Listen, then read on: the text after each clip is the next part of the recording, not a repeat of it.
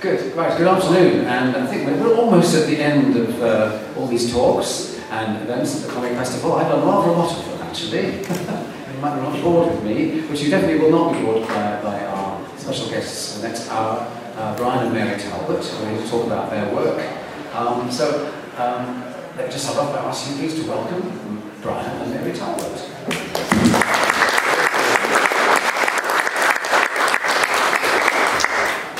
The good news, this image on the screen here is the book that they brought out last year. In fact, it was launched at the British Library at an exhibition I co-curated about British comics called Comics Unmasked, Art and Anarchy in the UK. And as you can see, it's uh, the story of the suffragette movement. Uh, this book is going to come out in German uh, from Egmont later in the year, I think around October, November sort of time. So do look forward to that. Here's a chance for you to, to hear about the book if you don't know about it already, and hear from the authors. It's, this is not the German book. No, we changed the cover. haven't We We have a different title. Yes.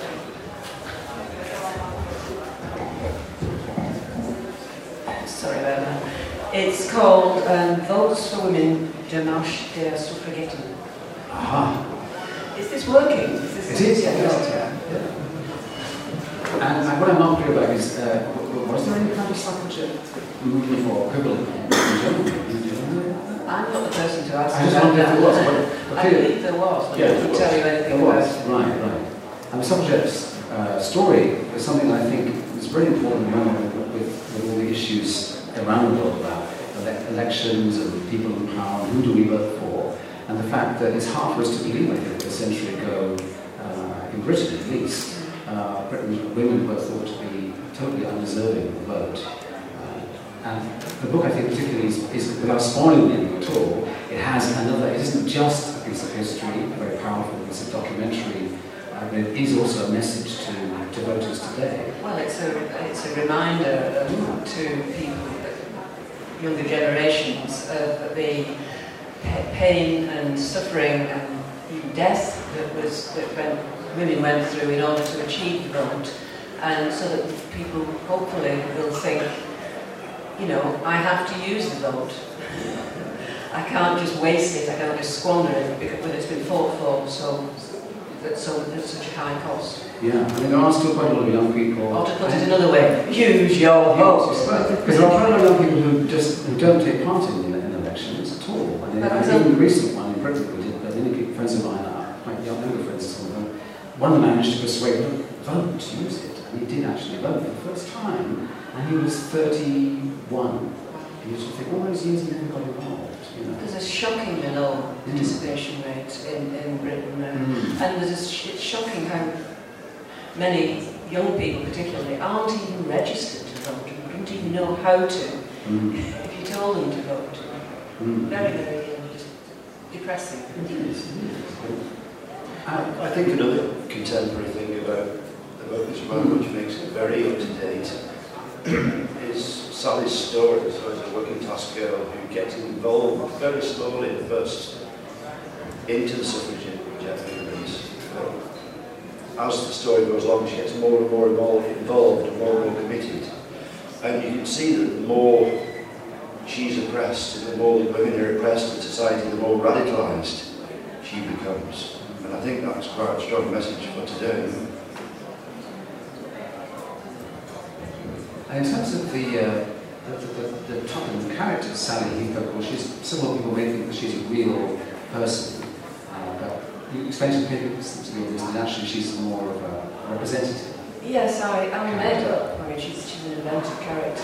The, the history that she moves around in, however, is solidly historical. I mean, it's um, based on uh, the biographies that I've read and other historical um, treatises that I've read on, on the subject. Sally herself was made up. And she was made up because I wanted somebody who could move through the different stories. I wasn't by having an invented character, I wasn't stuck on, say, the biography of, of um, Emmeline Pankhurst or, or the of the life story of, of perhaps better known suffragettes living throughout Britain, like Hannah Mitchell, for example, who was a, a northern working class suffragette.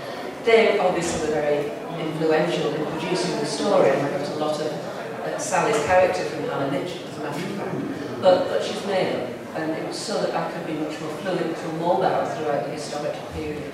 Mm. Uh, Also, I wanted a working class woman because I needed someone who could help me to get across, dramatically get across what the whole point of it was. It wasn't just some whim that, oh, men have got the vote, women wanted it too. It was because they were disenfranchised and it meant that they had no say in lawmaking, there was no say in the judgment of who they were being governed by, and, you know, so no influence whatsoever on things like, um, uh, well, women's rights in terms of employment, children's rights, uh, you know, um, Maternity leave, and well, that didn't exist. But it is exactly, it's a modern concept, so yeah, in many ways, women are. Childcare, Yeah, what childcare was that? yeah, it's a lesson of how much has changed, maybe also uh, a call to say things are still probably better. Yeah. It's been a very successful book for you, uh, and it's not the first time that the two of you have collaborated. You may realise these two are related because they're husband and wife, um, and that this is not so unusual as it turns out to have husbands and wives in comics. I thought it was. Sorry?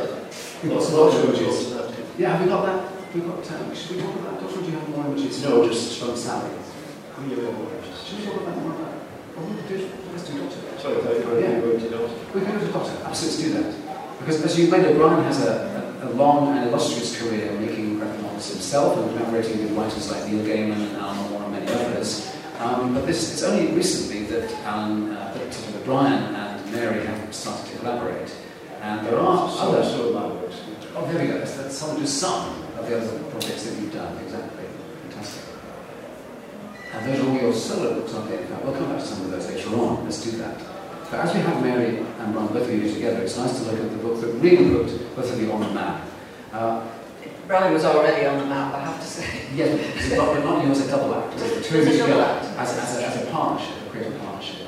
And I'm trying to think, from my knowledge of comics, which is not that uh, complete, but I still can't give very many examples of uh, the writer-artist combination that's, that is a wife and husband in that respect. Clearly with someone like Robert Crumb and Aline Kominsky, who guests here two years ago the New Festival, and there, they both and draw. In fact, they have done, of course, comics where they draw themselves on in the same panels and do their own graphical material. And there are other examples I can think of in comics where both partners make their own comics in which the collaboration is still quite unusual.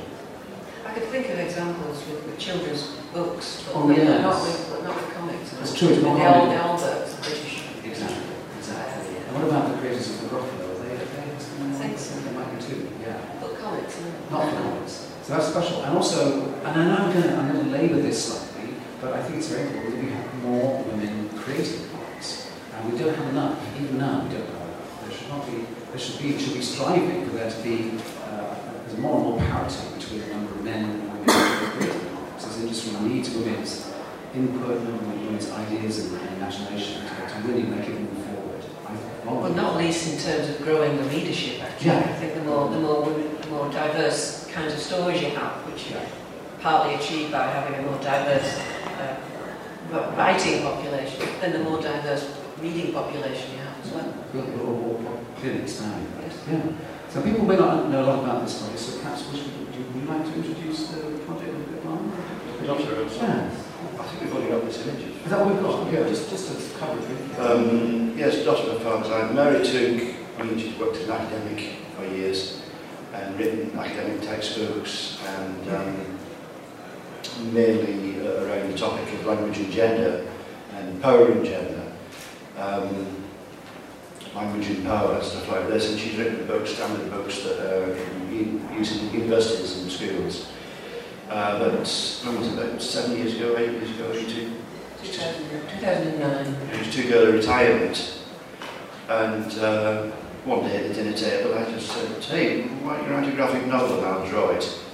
And she went, what, what, what about? And I said, well, write about you and your dad. You know, autobiographical comics are very popular these days. And Mary had a very stormy relationship with her dad, who was an international Joycean scholar. He was um, one of the leading scholars of James Joyce. He wrote a bit about Joyce for the Encyclopedia Britannica. He wrote written standard books on Joyce still in use today. And um, so half the James. James Joyce. Yeah, James Joyce. Um, the um, so half the Father's Eyes, it's Mary's biography and the relationship with the father, and the other half is a biography of Lucia Joyce, James Joyce's daughter, and her relationship with the father, and basically contrasting two different lives of women growing up in the 20th century at different points in the 20th century, contrasting them to show how things have changed and how some things have stayed the same. Um, but yeah, she wrote the first graphic novel. I've been doing it 40 years, you know, and she wrote the first one. It, it, it becomes the first British graphic novel to win a major literary award. You know, it won the Costa uh, Award for biography, um, which I'm not complaining about, but uh, I never won one, you know. Is there a cost of? If I can come back to you, Mary, No further.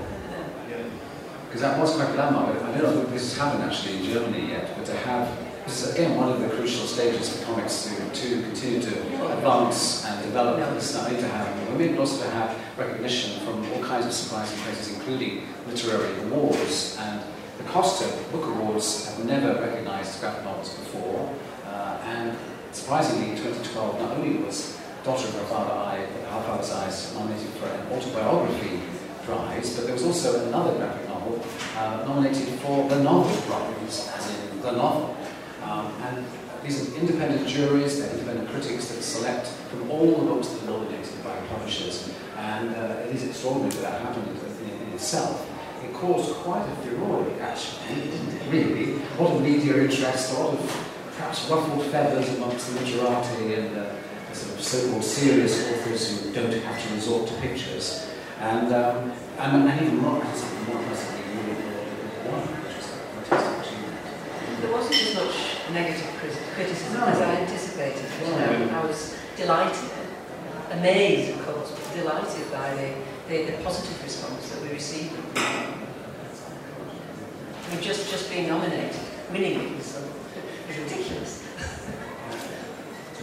And your, your collaborative process, people may be curious to know how a husband and wife get on when they're working together on a comic. Does, it, does it strain the relationship? I know you've had a very long sustained relationship, shall we say, because you go way back to your No, teenagers there's together. nothing, nothing strange about it. No. It, it was just very natural doing it. Yeah. It seemed like an extension of every day. You know, if we were cooking the dinner together or something, you know. It's, Yes, you talk about it even then. Yes, it's the same thing, you know. But, Right. um, He means producing the gra- a graphic novel was like cooking a meal together. Yeah, I see a collaborative thing, exactly. You can, and you It get takes a bit longer. Right, you can decide who does, who does the peeling and who does the shopping or something. Yes.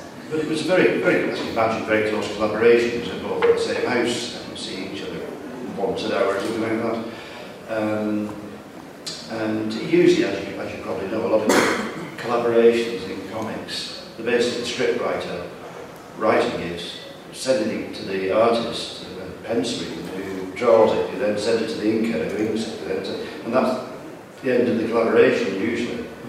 Uh, with me and Mary, it was like almost on an hourly basis.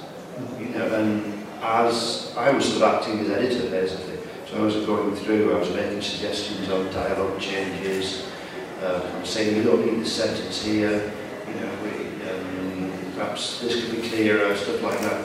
And Mary, the same way, she was saying, oh, can you draw, I don't like that, that's not working properly, can you redraw that bit? And making visual suggestions. So it was an extremely close collaboration on, on Dotter. Mm-hmm. There's some quite amusing passages, aren't there, where I think um, little footnotes come up where you have to kind of correct sometimes things that Bryan didn't get quite right. But it's quite t- charming that rather than correcting it, we see what Bryan got wrong and you can point it out in the book, which again is a lovely touch, I think. Very Joycean, I suppose, actually. Um, I think you would probably tell it better than I. Yeah, it, for some reason I'd drawn, I mean, as I said, it was almost on an hourly basis, for some reason Mary was away, so I, I drawn two pages them. And it was two pages of a schoolroom scene. And in the description, I sort of misread it, I don't know, but Mary said, he said, I know you said in, in, in the scripture the boys and girls are strictly segregated, and I have a scene with, as they used to have in schools, daughter, boys over it, daughter, girls over it, which I don't mind junior school. And uh, the thing is, my, I went to Protestant uh, junior school and in mind, all the boys and the girls sat together, you know, sat next to each other in desks. At Mary's, taught by nuns, whatever, all the boys on one side and all the girls on another. Well, on this double page spread, I drawn them, according to my experience, I drawn them all mixed up, and Mary came back and said, that's wrong, they should be sitting on one side, boys on one side, girls on another. You're going to have to redraw it. And I said, I'm not redrawing it. I never did it, it's good, I mean, I'm not going to redraw it. I, I said, uh, what if you put a footnote at the bottom? And you can have fun, you can sort of say, oh, Bryan's got it wrong here. It's, you can't do that. I said, yeah, it'll be all right. And anyway, so she did, she, when we put a little footnote at the bottom of the page. And you know, all the, all the time we were working on the book, if we were, friends were around, your family would say, oh, this is the book, you know, the work in progress. They'd reach that bit and they go, oh, I like that note, that note's really funny. And we thought, hmm, that's interesting. So we then went through the book and we put about two or three more in because we knew that people liked these little notes. And you know, practically every review we've had of that book mentions these notes. In fact, they've even been called Joycean metatextuality, you know. Um, so, Meta commentary, I use the term. Mm, sure. But uh, yeah, people like these little notes, so, so came about by accident. Yeah. And you, you came up with a great, we haven't got any interior pages from Dotter. I'm afraid not. Oh, this is our solid talk, actually. Ah, okay, we should, we should make sure that more of that, should we do that? Or? Yeah. Well, it's up to you. Right. But because, because Bryan, you, you adapt for each project, you adapt your drawing style, so you came up with both, both Dotter and for Sally Heathcote with different, different stylistic approaches that were suited to them. Well, you see, the thing is, when Mary signed a contract for, for Sally, mm. I'd already signed a contract and had been working on for several months uh, the fourth Grandville book. Which we'll talk about in a little bit. Which came out in November. Mm. So I said, well, I can't, I, I can't, I've not got time to do both. I won't be able to fit mm. both books, it would be possible. And uh, I said to them, we'll find somebody else to it. And we were thinking about various people. Very early on, Kate Charlesworth, who um,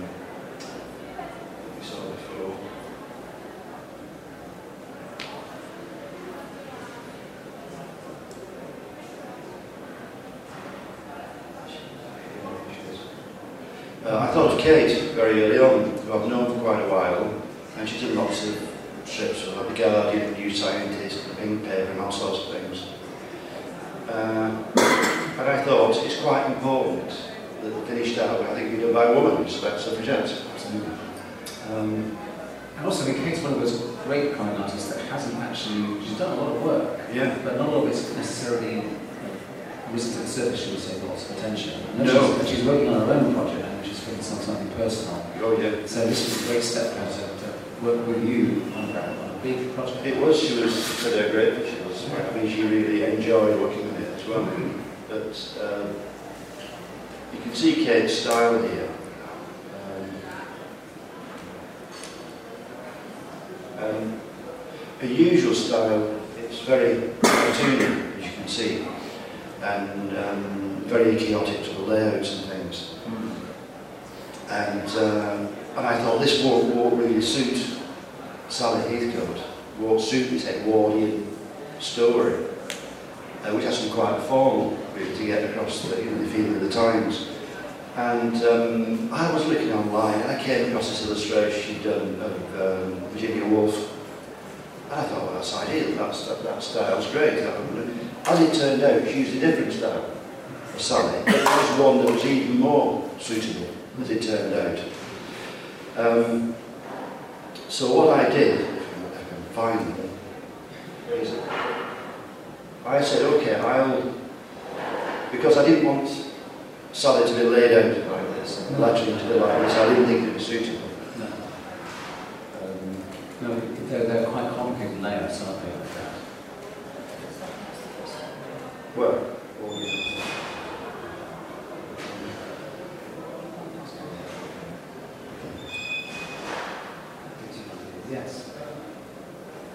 So what I said was that I'll do the sort of rough layouts and the rough visual storytelling, if you like, mm.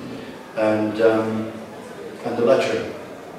So you can see here, that's my layouts on the, on the left, and that's Kate's finished artwork on the right. And of course, I didn't have to do all the. I mean, I did. I did actually quite a lot of research. We all three of us did research, but I, ju- I just needed to draw some generic costume and just few lines for her. And Kate would then give it a proper Edwardian hairdo, etc. You can see I indicated, uh, you know, the, where the eye level should be a lot of the time, uh, the, the light source, position of the light source. And you can see Kate followed the layers extremely faithfully. Yeah, absolutely. Um, yeah. Did Kate enjoy this? Uh, I think she said that she quite liked being given this template to work with. Yeah, and she said at first it was a bit strange, and she said, oh, do I like somebody telling me what to do all the time? And then she, she told me that she suddenly realised that it actually freed her Mm. from a lot of, uh, a lot of the work, and um, she just had to sit there and draw it. She said she really enjoyed this experience. Yeah, the artwork took her about 11 months. She reckoned it would take her two years and she had to do layers. Because it's about it's like 150 pages. 160 Yeah. something It's a substantial pages, novel, yeah. isn't it? Yeah, yeah. And what about the... the So I sort of did them in, in, in batches of 10 Ah. and emailed her the files. I did them straight on the computer with a Wacom tablet. Um, and uh, you know, I did the frames with a line tool, stuff like that. Um, and then she'd email me and say, "Oh, I'm running out. I'm running out of, of, of roughs. Can you send me the next batch?" So I'd stop what I was doing on Grandville and spend about two or three days doing the next batch. But it, it still took, even though I was doing the roughs, it still took about four hours a. Well, there's, there's a lot of thinking and, and um, conceptualizations into coming up with those layouts. That's the, absolutely un, the underpinning of the whole story, isn't it? And Bryan, you've been, you've been one of the masters of, sort of, of clear graphic storytelling. It's, one of your, it's always one of your great strengths, and it's getting stronger all the time with your work. But it's lovely to see what, what uh, the transition from one, one from the rough to the finished. Yeah. This is one of my favourite pages actually. I have the original artwork of this on the wall. And what you'll notice on the, the, the finished artwork is that there's just a very minimal use of colour. Uh, in this case, of course, Sally's red hair, which becomes a motif that enables you to immediately see where she is on the page, doesn't it? Yes, it does. a use good device. Well, very early on, I think it was about 10 pages in, I suddenly realised that uh, here we have a cast of dozens of women, all in Edwardian costume, all in Edwardian hairdos. I thought it's, it's important because you know where Sally is. You can recognise Sally when you see her. And I thought, I said to her, let's give her red hair. And uh, I said this to Kate. Kate then went back and sort of gave her red hair in the earlier one she'd drawn. And then spontaneously, Kate started colouring uh, Emmeline Pankhurst's, you the leader of the WSPU, her dress purple. Um, or lilac. One of the subjects. subject Yeah, colours, because that was our original idea, to keep it monochrome, to keep it sort of Edwardian photograph feeling. Um, but just use the WSPU colours, which were purple, white and green. And the, the first deviation was me saying, let's make Sally's hair red. And uh, yeah, Kate then made Mrs. Pankhurst sort of in lilac every time, so she was time. And uh, Emmeline uh, Pethick Lawrence, she gave her brown hair, so she was recognisable every time, without even the distance. It wo- works really well, it's what we call a Rupert Bear effect. Um, Yes, you, yes, you can't miss Rupert the Bear. you can't miss Rupert the Bear, you recognise his distinctive colours no matter where he is. And there's one scene, I don't know if we've got it in here, but it's um, Emily Wilding Davison's funeral. And there's thousands of people, and there's scenes an aerial shot, and you can see Sally. In, you can see Sally in the procession because of her red, Red red hair. Yeah. The story goes Bryan, a little get into is that the, the, the artist drawing Rupert the Bear and could never could never show a cow without Rupert the Bear in it. Yeah, It's that's a right. interesting constraint for anyone to actually write a story. You can, so at one point, Rupert the Bear is imprisoned in a castle, and something else has to happen when he's not involved. But they still drew, oh, like you saying, Harry, Rupert looking out of the, the bars of the, of the castle prison, Yeah. in the far distance, so I think the children wouldn't lose touch. But would Lose touch, yeah. This is, I mean, I I said this a lot during talks, I'm talking about colour, it's, uh, I think it all a Rupert had very big, Yes. it's point by panel with Rupert in it. I don't know whether Rupert the Bear is You don't know Rupert the known. Bear, but it's a, it's a classic children's comic, and he wears a bright yellow check trousers and uh, Red red jumper. jumper, so you can always see. And he's a bear, so he does stand out rather. Yes. Good. Yeah, so, so sometimes that I, I actually um, in Photoshop put posters Oh, on yeah. the wall, actual suffragette posters and actual posters at the time. And then when Kate was doing the album, she'd you know, redraw, redraw the posters. You must, have, I mean, that's obviously partly also one of your reference material. Both Yes. Mary, Mary, were you looking up uh, photographic records, obviously I probably movie the- records, and most of actually. Yeah. We were all busily. We were all doing research. And we we were all, looking at archives and things of material, because we're talking about relatively modern times, essentially, where there would have been more material in terms of photographs and film and things. We were, we were very uh, careful to get the right posters, the right Mm. times. It goes through several years, this. Mm. And for example, in this scene now, I don't know if you can see in the middle panel with the background, it's a poster for Houdini. This is in Newcastle. And you can see that poster for Houdini. And th- this is amongst the who played Newcastle. Houdini, that's coming out of the posters Right. when it was in Newcastle. So we paid a lot of attention to that. Yeah. Yeah. In fact, the,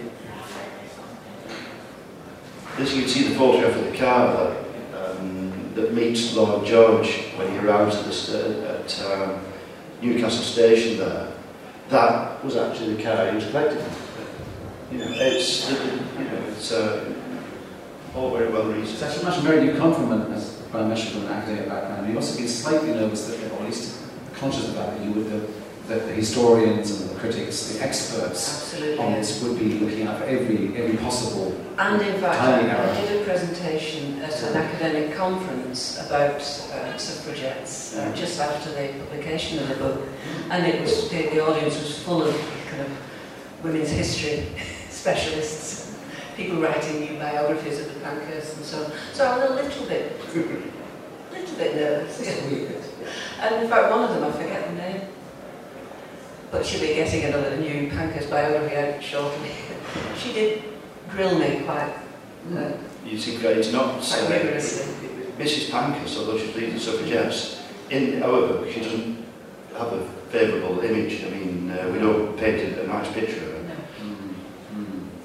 because she was a bit of a dictator, you know. Uh, Yeah, and she did. She put me through my paces about it, but I think I must have. I think I must have passed the test Yeah, yeah. because she then went on to buy was it two copies. She bought two copies, yes. It must have been correct. Right. And that, and there's all, this is part of what you saying, that the history is always being rethought or rewritten, it's not fixed. And, and for most people, Emily Pankhurst, she was the only suffragette we know. Well, I wanted Yeah. to draw attention to figures, lesser, but lesser known figures, not less, lesser figures, because uh, there are people involved who are very central indeed to the movement, but who've been overshadowed by this famous family of the Pankhursts. But I did a massive amount of research, and I was using exactly the same kind of skills which I've developed writing academic textbooks and, conference papers and this sort of thing. Um, all rigorously referenced, and there are about 20 pages of uh, endnotes in this book as well, and sources. To give the story um, a dramatic shape, you had to probably also figure out where you we would end the story, because the, the, as you practically explained, the actual eventual arrival of, the, of votes for women, of, of their enfranchisement, took a bit longer still than, than your story was able to go. Yes, well, I had a fictional character who had her own agenda, basically, Yeah. and she uh, she has a love affair throughout the course of this uh, course of this book, and I had to um, I had to keep the story going strong, and I think to have gone to the bitter end hmm. would have taken another 15 years, and it would have started to flag a little bit. Hmm. Plus, I mean, the First World War got in the way as well, and that, that wasn't something I could just sort of brush aside, whiz by, and, and because it was completely earth-shattering. Yeah. Uh, But you then have the additional narrative technique of having an opening and closing narrative narrator story, which, which does give you a very powerful ending to the, to the story. It brings it up to date. and of course, I had the end notes that I could fill, fill in. Exactly, The appendices. Because in, in Britain, women got, some women got the vote in 1918 at the end of the First World War. Um, but the, the battle had to go on until there was a full franchise. And that wasn't until 1928. It would have been a, a very long drawn out story and, and it would have been a bit difficult to keep the kind of human element that I've produced going for that long with, with the First World War in the way and all. Mm.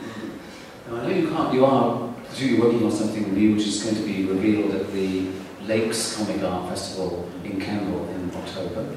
But uh, without telling us too much, can you tell us just where you are with it and, uh, and yet some, some, something about, but we know that you're going to work together. And Bryan, will you, you will do all the artwork this this one, will you? Yes, Or will it be yeah, like- I, I've got about 20 pages to go. So Good. You mentioned fit that in, you fit that in between this and the next uh, round. Yes, I finished Grandville and I've done it since then. So. Right, so when you say finished ground, this is the, the big one, the big, the, the fifth, The one, the one I'm going to start when I finish. that's the next one you start? Yes. Right, right, right. right. Yes, 160 page one. That's the big one, right. So we have to really wait until, uh, till Lakes for the preview one and Yes. on to next, but then looking forward to That's seeing what you do But it's together. completely different. It's in completely. ah. Don't expect a, a sequel or anything like that. It's still uh, uh, about a strong woman character in history, you know. Ah. But uh, she's so amazing, and not many people have heard of her. Um, we were just frightened if we announced who it was. Somebody look, look it up and go, my God, this was an incredible woman. I'll, I'll get a graphic novel like Right, first. yes, so best to keep it to your chest for the moment. Yeah, right, yeah. Good, should we, should we transition to, to Grandville? That right. Because Grandville is also, of course, widely available and is available here in Germany. Maybe change the... Uh, Do we need to fiddle around with the... Yeah. Is that okay? We'll do that? yeah. How many people here in the audience, German people, have, have read any of Grandville? Have you read Grandville? So, good, good, that's great. Have you enjoyed it? yeah.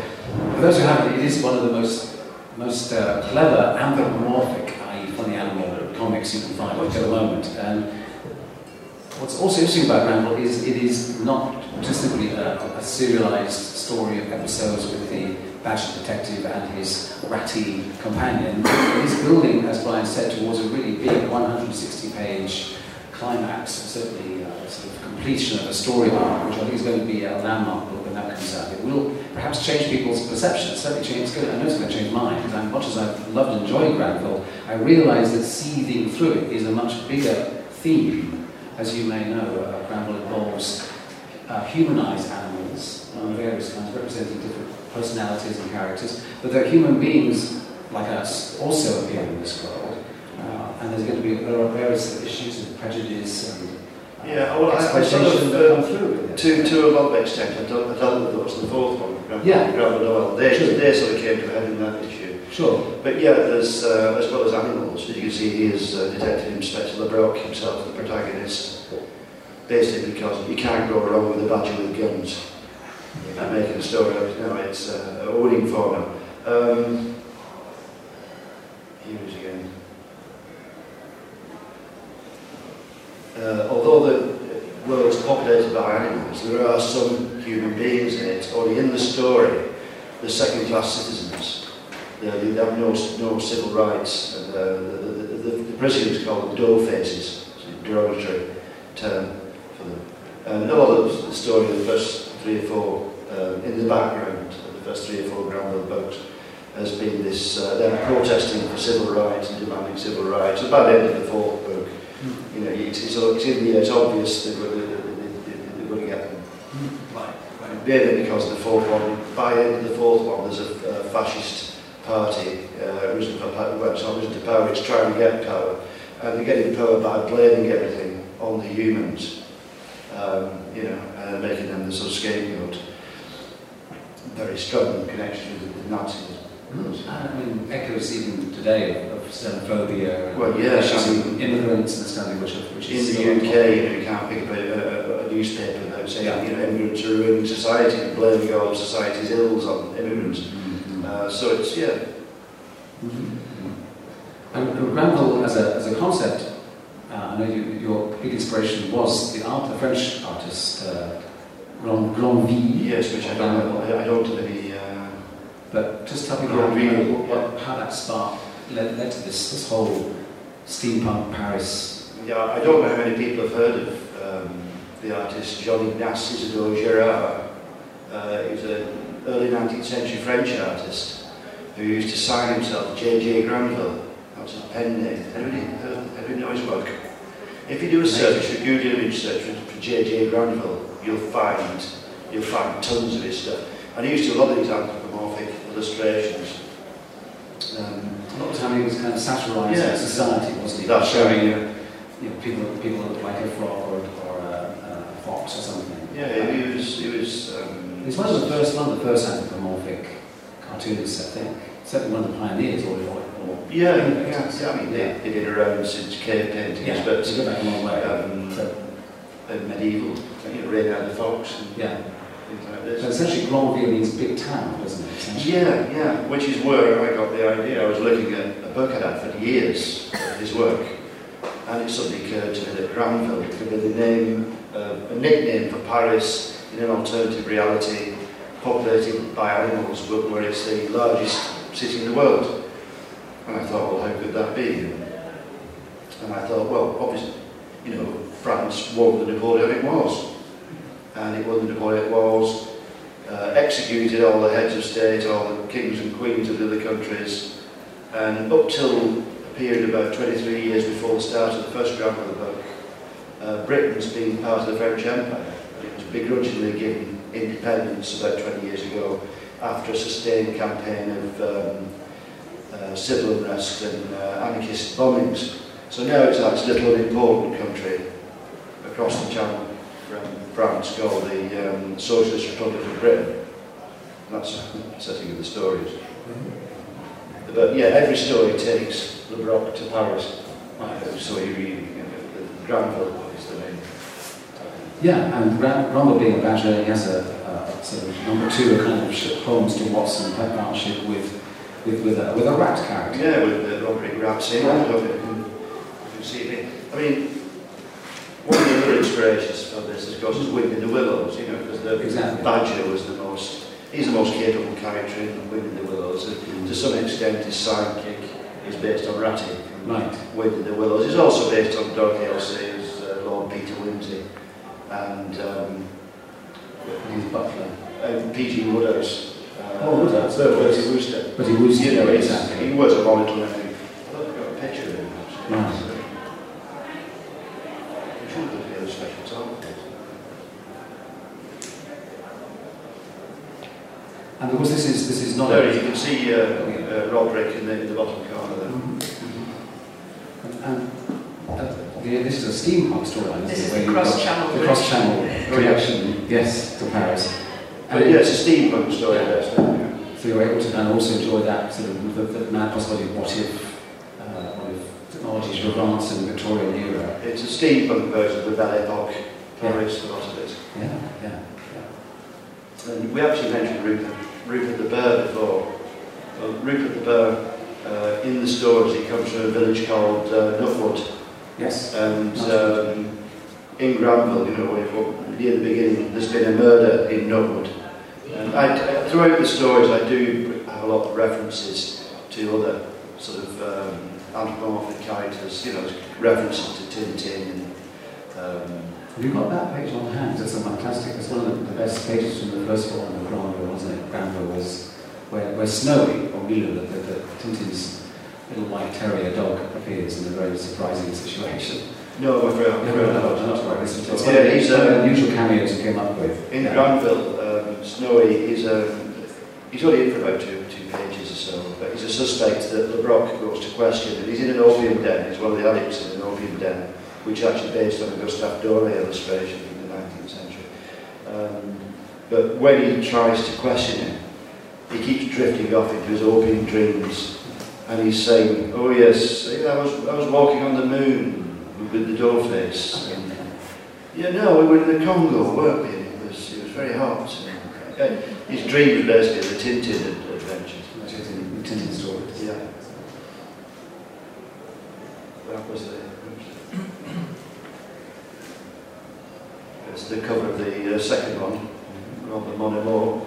Uh, the first one was a, was a sort of con- mur- you know, murder mystery, conspiracy theory um, story. The second one was uh, a serial killer story. And it's about the effects of, sort of terrorism, the dehumanising effects of terrorism, which is use animals, you know, to illustrate the dehumanising effects.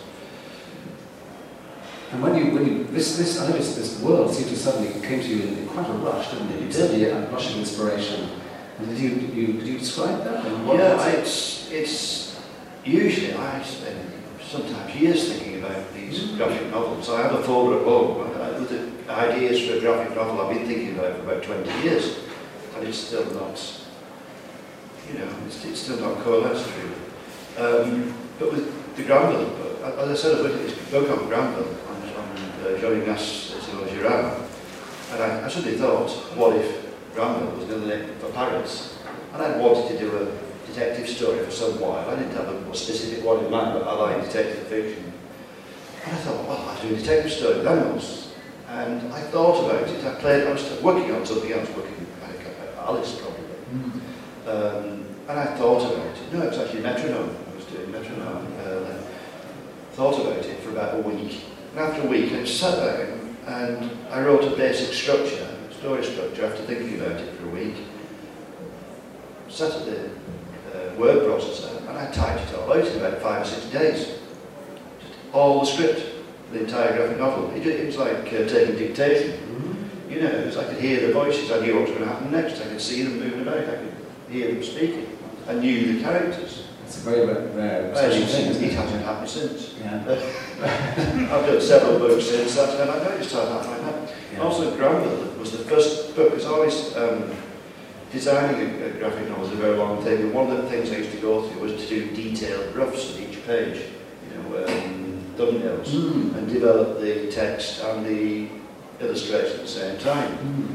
For the first time, Grandville actually skipped that stage completely went straight from the structure to the script mm. because I found I, I could just do it in my head. Mm. And anything that saves time in a graphic novel is a good thing. So now I skip the rough stage completely and just do it in my mind as I go along uh, with, with, the typing. I've done it ever since. This, this is this is not so surprising, Bryan, because you've been working on comics for, oh, for, for, most of your life. So, most of comics, yes. so it actually would seem to be the natural step to become to become a natural to, to be doing instinctually like this, and, uh, go from script to page. But, but very often doing these, right. do, writing Grandville, I find so I find the characters because I know them. Mm. Um, I'll be doing a scene and I have a list of things that I know what's happening in, in the scene. An example is there was a, in the third one, it's quite a long dinner party scene. And I knew there were several bits of information I had to get across at this dinner party, there were several things that had to happen. And as I'm writing it, I'm you know, I, I have LeBrock, who's a working class badger, it's posh dinner, and he's getting everything wrong, he doesn't know which knife to use, he tucks his napkin into his shirt, and at one point the, the soup arrives, and he had a sip of the soup, and it's gazpacho, and he, he spits it out, and... Uh, because it's cold. Yeah, and he says, uh, God, that, that, that, that soup's as cold as a penguin's ass. No, I didn't expect that. It was only when I got to that bit. You know, I, he just came out with it, LeBrock just sort of appeared as I was typing. That, that suits as cold as a penguin's ass. And then during this dinner party, him and a female character sort of spontaneously, as I'm writing the dialogue, they started flirting with each other.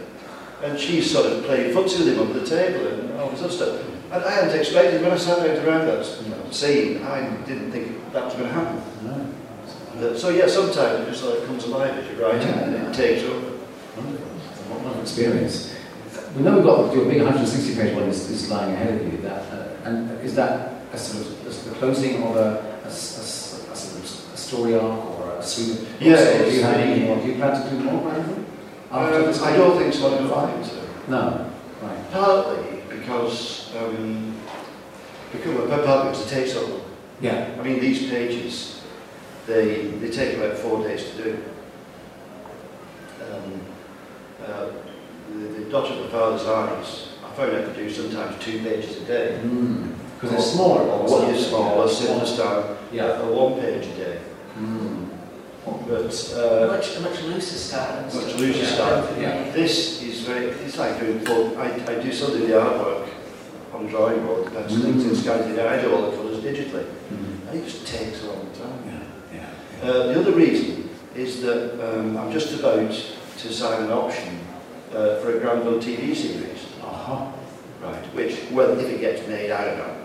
It's used in films, they've got completely making things for yeah. ages. Uh, we've got Steve Pemberton, the writer, interested in writing it. We've got the mm-hmm. production designer, I think, who did the uh, Sherlock Holmes, the Rob Tony Down Judy Sherlock Holmes films. Mm-hmm. So they're talking about doing it live action with CGI. Mm-hmm. And the thing is, if they buy, buy the rights for series, mm it means any other, if you do any further ones in series, they also own the rights to right. no extra money. Uh, so uh, I, I, if I have any more ideas for Grandville stories, I'll change them slightly a bit and yeah. something else. right. Um, but they bought the rights on these up to all five albums. Yeah. Including the ones that we done. Yeah. That's right. And this would be a TV series? Yeah. Serial. Yeah. TV series. with, based on the novels, but with other stories in between written by Ah, so extra stories people. cropped in. Yeah. And how, how involved will, will you be in that? Oh, well, I do, in the contract, there's a consultancy fee, and you want to Mm. uh, highlight the you know, me. Right. So they do want to keep it very close to the comics. So, for example, would you be designing new characters for the new stories, for new, new material? But probably, I don't know, maybe, Yeah, probably yeah. not. Maybe there are new characters in the fifth one. Right, right, Um, right. but yeah, um, yeah, they want me involved. Right. So there's, a- there's a consultancy fee built in, Yeah, yeah, okay. I. Yes. which is actually on top of the option. Ah, nice. Very good. I think he's opened it up to the audience, but I haven't allowed the public. And you, you, the audience may be also familiar with, with a great deal of Elson, your career, Bryan. Um, and I would also urge you to check out Suffragette, uh, so it's, uh, for all votes for women, and that subtitle I can't remember in German. Der Marsch der Suffragetten. Ah, they march as in um, the power. March. March. Oh, March. Probably not pronouncing it Can right. you? March. Is it March of the Suffragettes? Yes, March of the Suffragettes. Oh, yes. Which comes out in the autumn. But uh, do we have some questions from the audience, or for Bryan, or for Mary? Would you like to ask anything of them? Otherwise, we've got enough here for about another five hours, because as you know, Bryan's got an enormous back catalogue of, of great work. And a lot of it, luckily, has been brought back into print. I mean, his, Bryan's first major epic was Luther Arkwright. Um, it has been reprinted with Heart of Empire, which was like volume two with Arkwright in a huge integral volume. Is that available in German at all yet? I think Arkwright's I, been I don't think there's ever been a German edition. Of Arkwright? No, there's been Finnish edition, Spanish, Italian, French. That surprises me. Um, Yeah. I don't think there's ever been a German edition of that. Right, okay. And the other book that, uh, two books you may come across is The, the Tale of One Bad Rat, which was, Which has been published in German. that, that's the book. I've got copies in there. It was published about 15 years ago in German. Yeah, yeah, exactly. This, take, this takes Beatrix Potter's world and mixes it with uh, the subject of runaways, you know, kids that run away from home, and this is due to parental abuse. Yeah. A very It's about the psychological combination. after effects of child sexual abuse. Mm, tremendous book, I think. And the other book that really brought, brought you fame, and especially looking for Jonathan Cape, the British publisher, was Alice in Sunderland. Maybe as we're in the anniversary year this year, it's 150 years since uh, Lewis Carroll wrote uh, the first version of uh, Alice in Wonderland. Maybe we could see something from that. Margaret. What's the cover? Mm-hmm. Has there been any adaptation of Alice in Sunderland into other form? Has that been adapted in any way? Uh, I've had a couple of people interested in doing theatrical versions. Yeah, it's, it is a, it is a performance itself, isn't it, on the page? It's Yeah, but nothing's ever come of it. But at the moment, there's a, a composer, uh, Gary Lloyd, who's worked with um, Iain Banks Mhm. and Alan Moore, he's put their stuff to music. He and his partner, um, Bettina Carpi. Carpi, Bettina Carpi, who's a dancer and choreographer, Who's Swiss. modern dancer. Um, they're currently doing a, a music and dance, modern dance adaptation of Dr. Bafal's House. Is that right? Yeah. Because of course what she enjoys is, is the dance comes into that. She's, she Yeah. wants to be a She, dancer. she was a very talented dancer, so. Yeah, that's a wonderful combination. So Alice and Sunderland actually, uh, as it suggests, uh, last weekend we were all up in Sunderland. There was the first ever UK graphic novel expo in Sunderland, which is in the north of England. Uh, this year there's the anniversary of and There's a big show coming up in the Cartoon Museum, That's the. British Library, all, all around this. Um, and this book was, was, a, was a landmark because it really was the first effort to, to fully put across how much Lewis Carroll owed to The Northeast. and the region. Yeah, exactly. the Northeast. work. I'm very Yeah. uh, convinced that uh, a lot of Alice came out of the North East. In fact, he wrote several parts of Alice uh, in the Sunderland, including um, uh, Jabberwocky, which he wrote at the family party. His cousins who lived in Sunderland. It was a, it was a family party, verse making. You know, the, the game was there to make the verse and he came up with you know, the most famous nonsense poem in the English language. Okay. Uh, and yeah, in Alice, I had a little adaptation, a comic adaptation. Try and do it in the style of Tenniel, who did the original illustrations. And again, it's an example of your use of multiple styles and, and metatextual ideas. Very Joycean in some ways, suppose. to bring it back to Dotter. But it was a tour de force, also very um, large scale, many pages, very graphically inventive, using all kinds of uh, collage processes and Photoshop techniques to, to really create a rich experience. Well, I think it's okay. It came down to I was doing the book. About stories, so it's a, it's a book about stories and storytelling. And I'm telling the myths of, I'm telling different things, including the myths of Sunderland and the history of Sunderland. So I use different different styles.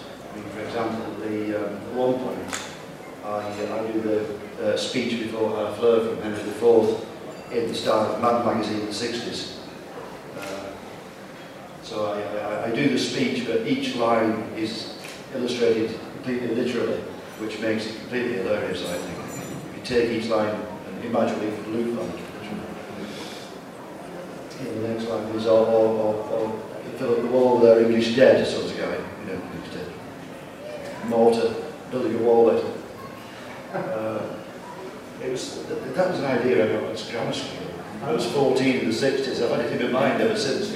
Saving it for something. Yeah. you use it. I only used it 40 years later.